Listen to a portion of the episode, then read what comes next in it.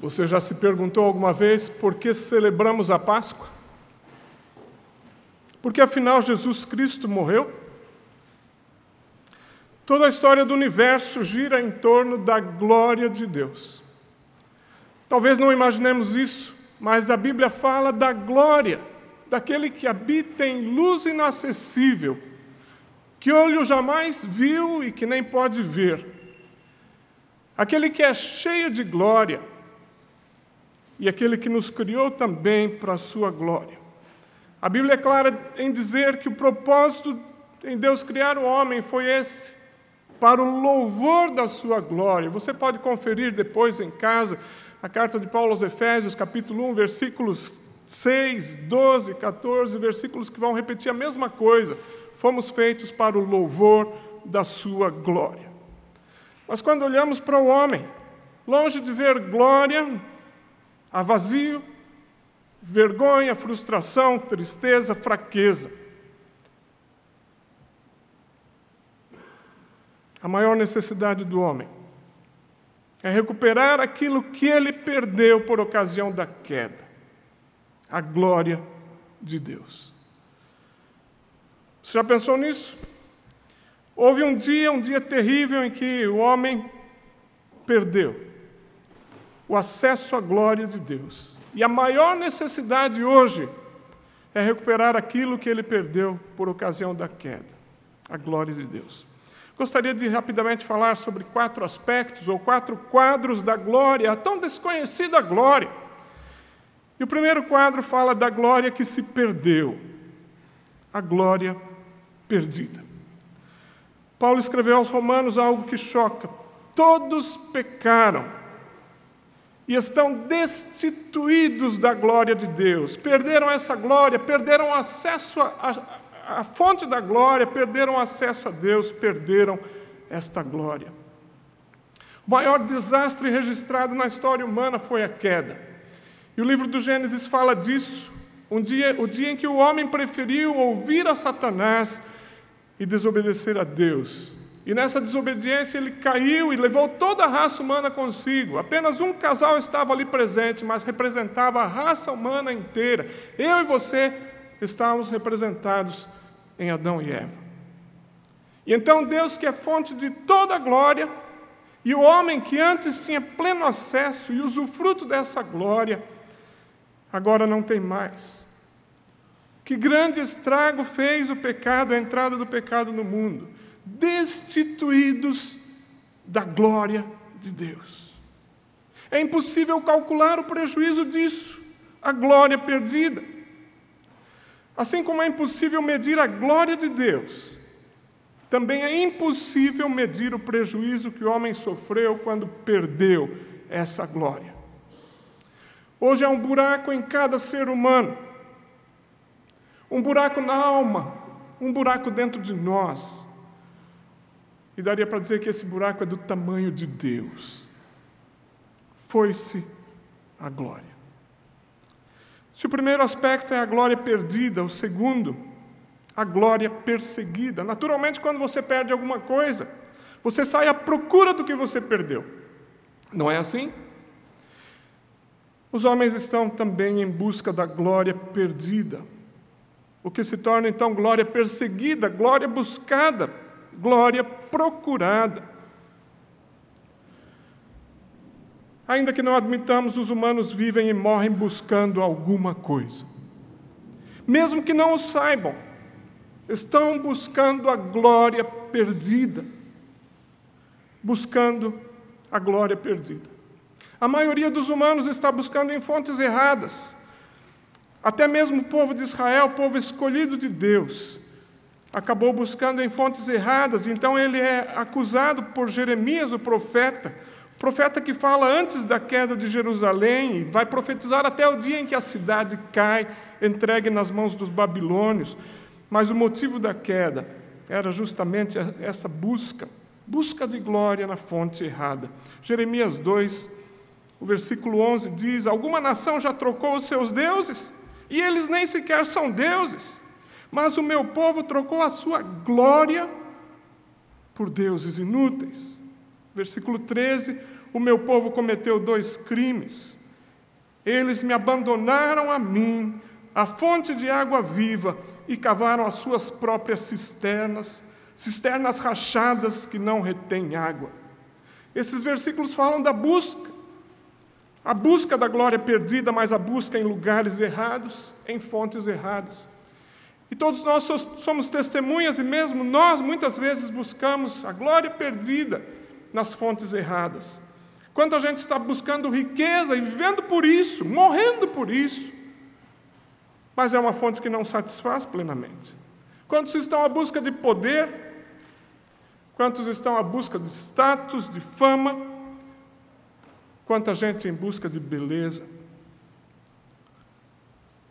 Tudo isso é glória pessoal,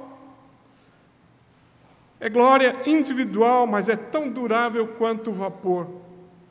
Quanto dura o vapor? Você está fervendo uma água e aquele vapor sobe. Quanto ele dura? Assim também é a glória humana, glória pessoal. É uma glória falsa que não tem nada a ver com a glória de Deus. Uma glória que, na melhor das hipóteses, vai terminar com a morte. E quando a morte chega, a riqueza fica para outros. Por mais gloriosa que seja essa riqueza, fica para outros. A glória do corpo vira pó. A Miss Universo mais linda do mundo, a mulher mais linda do universo. Quando chegar no seu último dia, toda a glória vai virar pó. O homem mais forte do mundo, no seu último dia, a glória do corpo vira pó. Os mais famosos, as pessoas de maior status, com a morte caem no esquecimento. Os mais poderosos, o poder desmonta-se no caixão. Para onde foi a glória? Não a glória. Glória, que glória! Fonte que não retém água. Os homens estão buscando o que perderam. Glória perdida, mas buscam em lugares errados. E a pergunta é: que glória que estão buscando? O que, que sobra dessa glória? Que glória é essa? Fonte que não retém água, glória que não presta para nada, glória que acaba com a vida aqui mesmo. Alguns poucos descobriram a fonte verdadeira, o ponto de origem da glória, a origem de toda a glória. E não, podia, não poderia ser diferente. A origem de toda a glória é o Deus da glória, aquele que habita em luz inacessível, aquele que em si mesmo é glorioso a ponto de ninguém poder vê-lo. Ele é a fonte de toda a glória, a origem de toda a glória. Alguns poucos descobriram que é lá que de fato a alma que busca tem verdadeira saciedade, pode encontrar então a resposta para o seu buraco, para o seu vazio, a falta da glória. Teríamos muitos exemplos para falar, mas um bom exemplo é Moisés e eu vou me restringir a ele. Moisés, aquele homem que foi criado no palácio de Faraó, um homem com muita cultura, e depois foge para o deserto por ter matado um homem no Egito. E aquele homem, Moisés, começa a ter pequenas amostras da glória de Deus. Uma pequena amostra dessa glória é ali na sarça ardente. Ele está pastoreando ovelhas que nem são suas, cuidando delas, e no meio daquele deserto, uma pequena moita pegando fogo. E ele se chega lá e há glória naquele lugar. A voz que vem, não se sabe de onde vem, mas é alguém que conhece o seu nome, o chama pelo nome, Moisés, Moisés, tira as sandálias dos teus pés, o lugar em que você está pisando é terra santa. E a glória de Deus se manifesta, Deus conversa com aquele homem, e Deus se apresenta com toda a sua glória. Quando Moisés pergunta o seu nome, ele diz: Eu sou o que sou, o Deus da eternidade, o Deus que não tem começo, o Deus que não tem fim, o Deus cheio de glória. E agora, dando uma pequena amostra desta glória a um ser humano, finito e mortal. Moisés continua tendo outras amostras, volta para o Egito para resgatar o seu povo. Praga após praga, e o próprio Deus tinha dito a Moisés: Eu vou fazer esses sinais para que todo o Egito veja a minha glória. Que eles saibam que eu sou Deus e não há outro. E Moisés começa a perceber amostras desta glória ainda no Egito. Mas chega o dia em que a sede da glória de Deus é tão grande que o move a uma oração, a um pedido. Deus, mostra-me tua glória. Abra comigo em Êxodo, capítulo 33. Segundo livro da Bíblia, Êxodo 33, a partir do, capítulo, do versículo 18 até o 23, nós lemos esse pedido de Moisés. A sede da alma está grande, nada preenche essa alma, nada preenche a minha nem a sua alma também exceto a glória de Deus. E Moisés então vai colocar esse pedido. Êxodo 33, a partir de 18. Então disse Moisés: Peço-te que me mostres a tua glória. E Deus respondeu: Diante de você farei passar toda a minha bondade, diante de você proclamarei o meu nome, o Senhor. Terei misericórdia de quem eu quiser ter misericórdia, e terei compaixão de quem eu quiser ter compaixão. E acrescentou: Você não poderá ver a minha face, porque ninguém poderá ver-me e continuar vivo.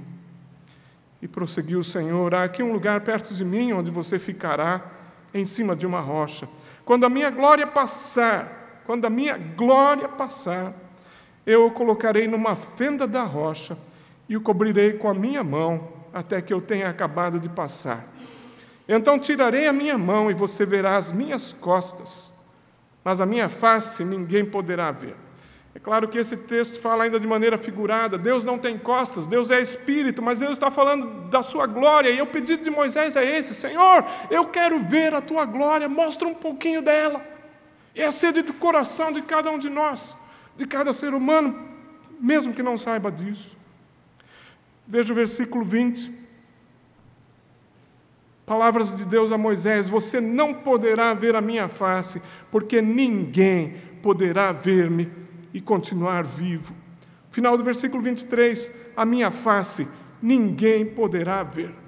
Esse texto é muito interessante. Mostra um pouquinho a maneira de Deus, a maneira de Deus de manifestar a sua glória. O que Deus faz? Ele revela, esconde. Revela, esconde. Por que, que ele faz isso? Para proteger. É o que o texto diz. Moisés, você quer ver a minha, minha glória? Tá bom, eu vou revelar um pouquinho dela, mas você não pode me ver. Por isso, quando a minha glória passar, eu vou te colocar numa fenda da rocha. Vou te esconder com a minha mão. Isso é proteção, Moisés, porque ninguém pode ver a minha glória e ficar vivo. É proteção. Então Deus se revela, mas Deus esconde. Porque Ele quer proteger. Do contrário, nenhum homem poderia ficar vivo. Ninguém pode ficar em pé, ninguém pode ficar vivo diante da glória de Deus, mas é essa glória que o coração anseia. Revelar, esconder. Sim, Moisés, eu vou passar, vou mostrar toda a minha bondade, vou mostrar minha glória, mas você não pode ver, você é humano.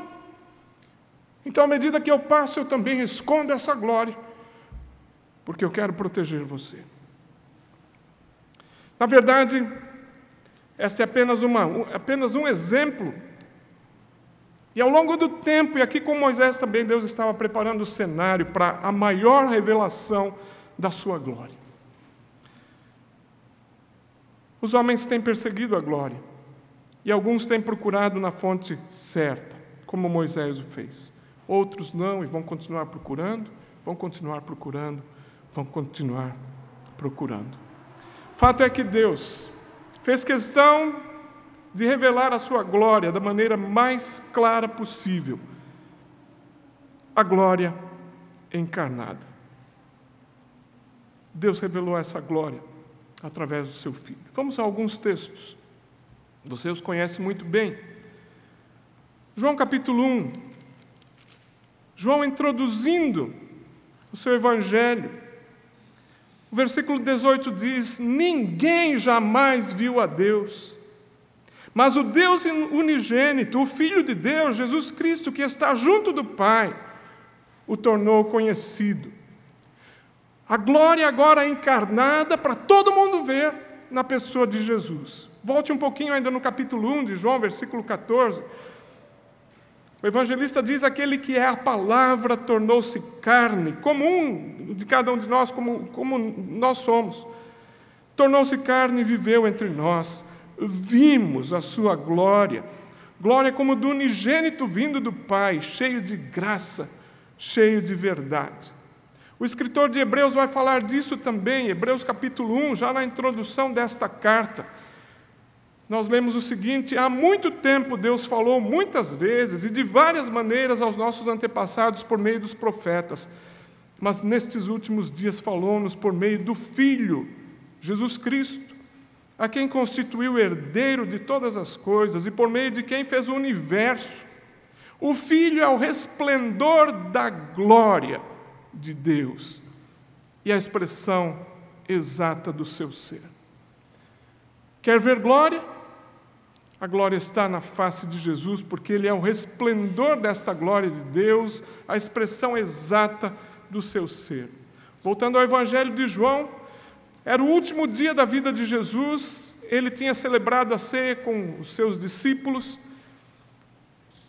e num, numa conversa com eles, um tempo bem íntimo, bem especial com os discípulos, depois dele se apresentar como caminho, verdade e vida ele diz: Ninguém vai ao Pai senão por mim. E então vem uma pergunta bem esquisita da parte de Filipe, nós a faríamos também. Versículo 8, João 14. Disse Filipe: Senhor, mostra-nos o Pai, isso nos basta. Jesus respondeu: Você não me conhece, Filipe? Mesmo depois de eu ter estado com vocês durante tanto tempo? Quem me vê, vê o Pai. Como você pode dizer, mostra-nos o Pai? Jesus está dizendo: você quer ver a glória de Deus? Quem me vê, vê o Pai, vê a glória dele. Por isso, Paulo escreve a segunda carta aos Coríntios, esse texto que é tão marcante, 2 Coríntios 4, versículo 4 diz: O Deus dessa era, Deus com D minúsculo, falando de Satanás, o Deus dessa era cegou o entendimento dos descrentes, para que não vejam a luz do Evangelho da glória de Cristo, que é a imagem de Deus. O inimigo faz com que as pessoas comuns não vejam, buscam glória nas fontes erradas, porque não conhecem esta glória revelada na face de Cristo, Ele que é a imagem de Deus. Versículo 6 do capítulo 4 de 2 Coríntios: Pois Deus que disse: Das trevas resplandeça a luz, ele disse isso no primeiro dia, quando criava a luz. Esse mesmo Deus brilhou em nossos corações para a iluminação do conhecimento da glória de Deus na face de Cristo. Onde está a glória de Deus? Onde eu posso vê-la? Na face de Cristo. Aqueles discípulos, aqueles homens que conviveram com Ele, puderam ver isso, mas muitos não o viram. Com Jesus acontecia o mesmo processo: revelar esconder, proteger. Revelar, esconder. Esconder para quê? Proteger. Apenas alguns exemplos desse princípio. Do Senhor Jesus se revelando, mas ao mesmo tempo escondendo a glória. Você se lembra no nascimento ali em Belém? Glória revelada, céus em festa, anjos cantando. Os pastores ouvindo uma cena que jamais poderiam imaginar, seres celestiais vindo e proclamando a vinda do Salvador, glória revelada. Mas esses pastores vão até a estrebaria. A glória está escondida. Nem mesmo o lugar mais humilde dentre os homens, ele está entre animais. Glória escondida na manjedoura. O mesmo capítulo, ou melhor, o capítulo 2 de Mateus fala de sábios que vêm de longe, magos, reis, vindos de longe trazendo presentes. Eles veem a glória da estrela e chegam até Jesus. Quanta glória há naquele pequeno, tanto que eles o adoram, oferecem presentes caros. Mas o mesmo capítulo fala da, da glória escondida. O Jesus frágil, fugindo para o Egito, nenezinho ainda, nos braços do pai e da mãe. Glória escondida. Lembra-se do batismo de Jesus? Glória revelada. Ele sai da água, uma pomba desce sobre ele e a voz do céu é muito forte. Glória revelada. Este é meu filho amado, em quem me comprazo. Glória revelada. Mas logo depois, ele é levado ao deserto. Passa fome, é tentado. Glória escondida. Quem poderia dizer que ali estava o filho de Deus, tentado, passando fome? Ali no deserto, glória escondida. Que dizer dos seus milagres à medida que continua o seu ministério? Lembra-se de Jesus acalmando o vento? O Criador de todas as coisas, agora falando com a natureza inanimada. Mar, cala-te! Vento, pare de soprar! Qualquer um ia dizer, esse é louco, falando com o mar, falando com o vento, mas ele era o Criador de tudo isso, glória revelada. Mas um pouquinho antes disso, cansado, escondendo a sua glória, dormindo ali no barco. Glória revelada, glória escondida. Lembra-se da multiplicação dos pães? Ninguém poderia fazer isso. Com cinco pães e dois peixes, Jesus alimenta cinco mil homens, sem contar mulheres e crianças. Glória revelada. Quem pode fazer isso? Só Deus pode. Glória revelada. Mas este mesmo que multiplicou, multiplicou os pães, Quantas vezes sentiu fome? Glória escondida. Lembra-se na ressurreição de Lázaro? Quem poderia fazer o que ele fez? Chegar na porta do túmulo diante daquela pedra e dizer com voz de autoridade: Lázaro, sai para fora. E vem o defunto agora envolvido em faixas eu gosto de pensar que Jesus tinha que chamá-lo pelo nome, senão todos os mortos da região viriam. Glória revelada. Glória revelada. Mas um pouco antes disso, glória escondida. O Filho de Deus chorando, como qualquer um de nós chora.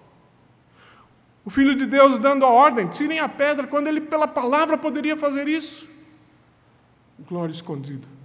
Tirem a pedra mas a glória é revelada na medida que ressuscita aquele homem morto há quatro dias. Poderíamos citar tantos outros exemplos. Você, por exemplo, lembra-se da transfiguração? Jesus aparece em glória, ali estão Pedro, Tiago e João, mas também em glória, enquanto aqueles humanos não, não têm glória, podem ver essa glória assim. Aparecem também em glória Moisés e Elias. Glória, glória incrível. Jesus com roupas o texto diz que nenhum lavandeiro no mundo poderia deixá-las tão brilhantes, tão limpas, tão lindas. A glória de Jesus. Mas sobre o que, que eles estão conversando, Jesus, Moisés e Elias? A partida que estaria para acontecer em Jerusalém, a sua morte. Glória revelada na transfiguração, glória escondida. O Messias vai morrer. Era sobre isso que estavam conversando. Que dizer no finzinho da vida, a última noite, no jardim do Getsemane? Depois de Pedro atacar com a espada o servo do sumo sacerdote, Jesus restaura a orelha daquele homem. Glória revelada. Era um inimigo, mas Jesus restaura a orelha do servo. Mas a glória está escondida. Todo o poder que ele tinha, ele não usa ele é entregue aos maus.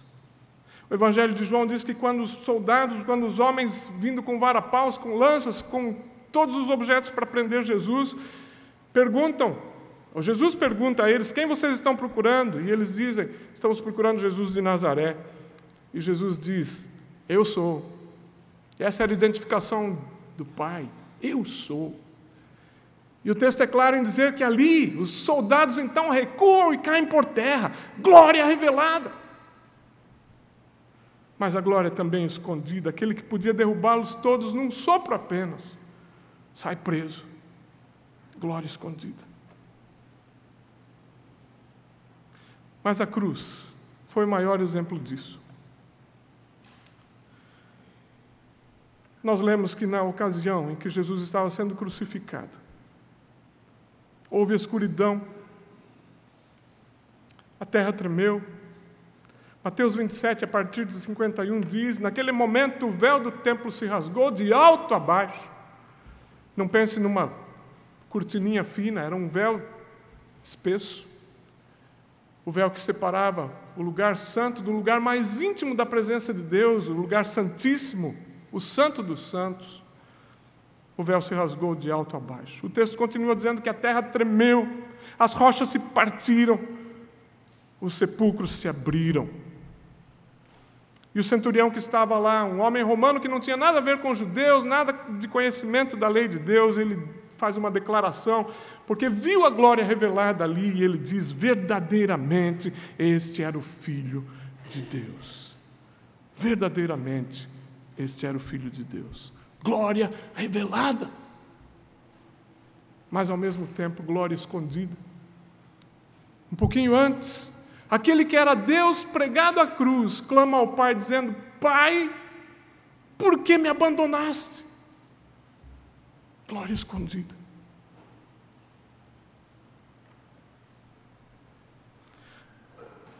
Por que a glória escondida? Para nossa proteção. Nós estávamos sendo protegidos da glória, da santidade, da justiça e até mesmo da ira de Deus contra o pecado. E esse é o significado da cruz. A história continua. O texto sagrado, todos os evangelhos vão falar da sua morte. Dando um grande brado, Jesus diz: Está consumado. E ele então entrega o Espírito. Naquele mesmo fim de tarde, ele é colocado no túmulo. Qualquer um diria: fim da glória. O Filho de Deus morreu. A gente pensava que ele nunca ia morrer, pensávamos que era o Messias. Fim da glória. Fim da glória? Claro que não. A história continua. Ao terceiro dia, um estrondo, um terremoto, anjos descendo, removendo a pedra. A pedra não está mais lá, esse era um tremendo obstáculo para as mulheres que vinham trazer perfumes, ungüentos, para colocar num corpo morto, num defunto. Não acharam o defunto, porque a glória voltou. Pedra removida luz no interior do túmulo, anjos presentes ali, glória de novo e muita glória, muita luz, porque nada poderia reter o Filho de Deus. Aquele que é a encarnação da glória, revelava a glória, agora ressuscitado. E por conta disso, para nós a glória está garantida. Sim, a glória foi perdida ali na queda, e todos nós nascemos sem esta glória. Perseguimos a glória, buscamos em tantos lugares, mas a verdadeira manifestação da glória está em Jesus, glória encarnada. Mas pela, pela sua ressurreição, a glória agora é garantida. O que foi a ressurreição? Jesus volta à vida. A maior prova de que ele não apenas é o Filho de Deus, ele é Deus. Ele é o dono da vida, ele é a fonte da glória, ele é o homem Deus glorificado. A ressurreição é a maior prova de que a morte tinha sido derrotada. A morte que entrou no, no jardim do Éden quando o homem pecou. A sentença de morte, você é pó e por pó voltará. Agora, um que também viveu a vida de pó, não se desfez em pó. A morte derrotada. Nada mais podia ameaçar a vida de Jesus. Ele nunca mais seria morto, ele nunca mais será morto, porque nele está a vida, nele está a luz dos homens. Agora ele me inclui na sua vitória. Já pensou nisso? A vitória sobre a morte não foi só para ele, foi para nós. Ele a conquistou. Ele garante a minha ressurreição em glória. Por isso é glória garantida. Ele, as primícias, os primeiros frutos, a promessa de uma grande colheita. Ele, o primeiro a ressuscitar dentre os mortos para nunca mais morrer, garantindo uma colheita de todos que creram nele, que vão ressuscitar dos mortos para nunca mais morrer também. Glória garantida. Agora eu quero deixar bem claro: isso não é glória para mim em mim mesmo, é glória nele, glória na vitória dele. Isso significa fim do meu orgulho. Eu queria dar alguns exemplos. O mesmo João que se reclinou no peito de Jesus ali na, na última noite, na ceia, esse João tem uma visão da glória de Jesus. Você pode ler isso no Apocalipse, os primeiros capítulos. E agora, esse João tão íntimo de Jesus, vendo aquela glória, ele não tem outra saída, ele se lança aos pés, cai como morto, não consegue enxergar aquela glória de tão grande que é. Humilde, humilhado, sem orgulho nenhum. Aquele mesmo que tinha, que tinha pedido um, um, um trono ao lado de Jesus, pensando num reino terreno, agora está humilhado diante da glória dele. Você se lembra de homens no Velho Testamento que viram a glória de Deus também? Isaías, quando vê aquela glória, diz: Ai de mim, estou perdido, porque eu habito no meio de um povo de impuros lábios e eu mesmo sou impuro. Ai de mim! Orgulho lançado por terra. O mesmo aconteceu com Daniel, vendo aquele homem vestido de linho, um homem que não era homem comum, era, sim, manifestação do próprio Deus ele cai por terra, humilhado. O mesmo acontece com Ezequiel, tantas visões Ezequiel tem da glória de Deus, e Ezequiel em todas elas cai por terra. Não existe glória à parte de Deus, mas sempre que alguém encontra essa glória, torna-se humilde, humilhado. É inconcebível a ideia de alguém que encontrou glória e mantém-se orgulhoso. Inconcebível. Inconcebível a ideia de um crente que anda diante dessa glória e é orgulhoso. Inconcebível. Quem encontrou glória vai rastejar no chão diante da glória dele. E nem tampouco vai ter coragem de se elevar diante dos seus semelhantes. A glória. Glória revelada. A ressurreição é o retorno da glória. E essa esse retorno da glória em mim acontece na medida do meu retorno para Ele. Retorno da glória na medida do meu retorno para Ele. A ressurreição de Jesus é glória garantida por causa da ressurreição garantida. O capítulo mais lindo sobre a ressurreição, mais completo, 1 Coríntios 15. Paulo escrevendo a respeito disso, ele fala da nossa vida sem glória, do nosso corpo sem glória, mas fala da glória garantida. 1 Coríntios 15, a partir de 42. Assim será com a ressurreição dos mortos. O corpo que é semeado é perecível e ressuscita imperecível. É semeado em desonra, ressuscita em glória. É semeado em fraqueza, e ressuscita em poder. É semeado um corpo natural, ressuscita um corpo espiritual. Continua no versículo 47. O primeiro homem, Adão, era do pó da terra. O segundo homem, Jesus, dos céus. Os que são da terra são semelhantes ao homem terreno. Os que são dos céus são semelhantes ao homem celestial. Assim como tivemos a imagem do homem terreno, fraqueza, doença, morte. Assim como tivemos a imagem do homem terreno, teremos também a imagem do homem celestial. Irmãos, eu lhes declaro que carne e sangue, sem glória alguma, não podem herdar o reino de Deus, não podem herdar glória. Nem o que é perecível pode herdar o imperecível. Eis que lhes digo um mistério: nem todos dormiremos, nem todos vamos morrer, mas todos seremos transformados, num momento, num abrir e fechar de olhos ao som da última trombeta, pois a trombeta soará, os mortos ressuscitarão incorruptíveis e nós seremos transformados. Pois é necessário que aquilo que é corruptível se revista da incorruptibilidade, e aquilo que é mortal se revista de imortalidade. Quando, porém, o que é corruptível se revestir de incorruptibilidade, de glória, e o que é mortal de imortalidade, então se cumprirá a palavra que está escrita: a morte foi destruída pela vitória. Onde está, ó morte, a sua vitória? Onde está, ó morte, o teu aguilhão? O aguilhão da morte é o pecado, a força do pecado é a lei, mas graças a Deus que nos dá a vitória por meio de nosso Senhor Jesus Cristo. Você quer mais do que isso num dia de Páscoa?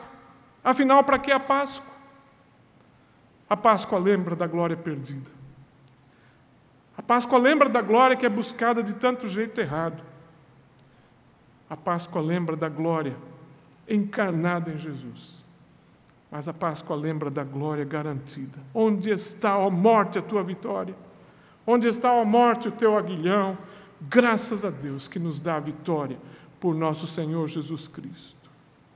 Queria terminar colocando algumas coisas, aplico-as para mim, seria bom que você as aplicasse para você. Toda a glória que você busca aqui, morre aqui, acaba aqui.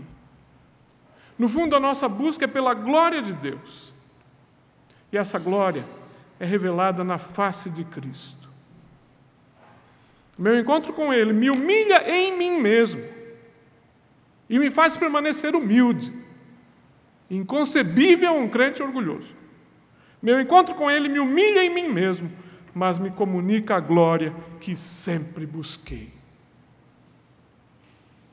Em Cristo, a glória é garantida. Para além dessa vida, para todo sempre. É a glória de Deus na face de Cristo. Vamos orar? Ó oh, Senhor, somos tão pequenos, não passamos de pó e cinza. É tão estúpida a ideia de nos orgulharmos se o nosso fim é a morte. Mas nós queremos hoje nos gloriar naquele que é vida. Não temos nenhuma glória em nós mesmos. A glória toda está em Ti. A glória toda está no Teu Filho que venceu a morte. Nele nos gloriamos.